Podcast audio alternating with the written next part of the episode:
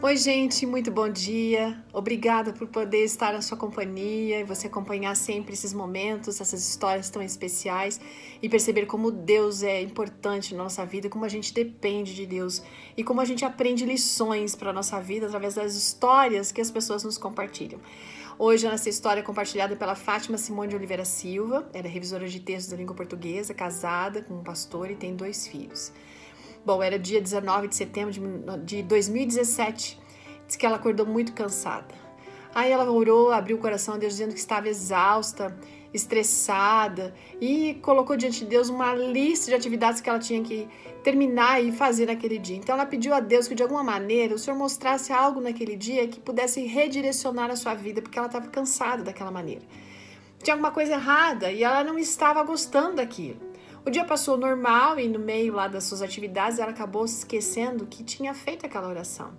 À noite, passando das 10 horas, num bairro perto da casa, Deus enviou um recadinho para ela. Uau, que recado!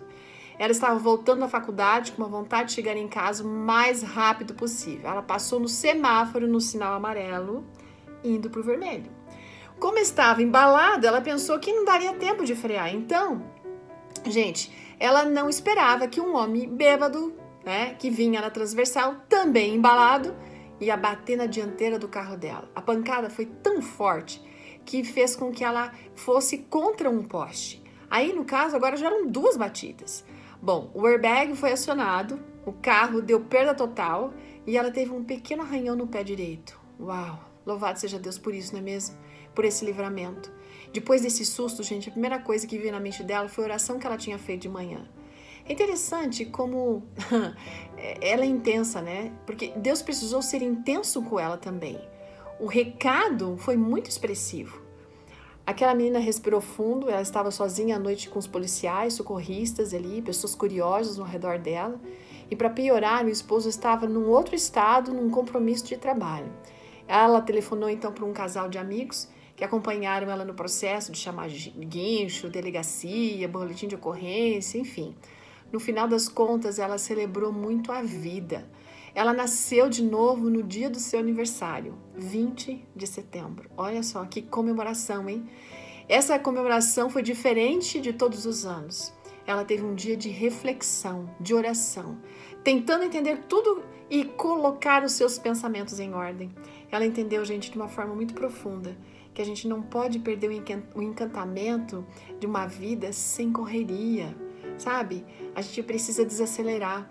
A gente precisa orar, pedir para que Deus nos ensine a nos concentrar naquilo que Ele deseja que a gente se concentre. Que Ele nos habilite, não é? Que Ele nos conceda o seu Santo Espírito para que a gente possa ser um canal de bênçãos na vida dos outros. Mas pensando assim, a gente precisa parar de correr tanto para poder ser bênção.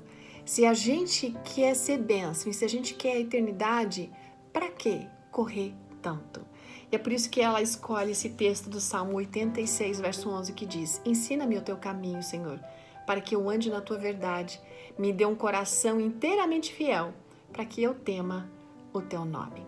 Que Deus nos ajude, nos dê sabedoria a caminhar e executar a nossa vida, as nossas atividades, não loucamente, mas com sabedoria, para viver e cumprir a missão que temos. Ótimo dia para você. Até amanhã.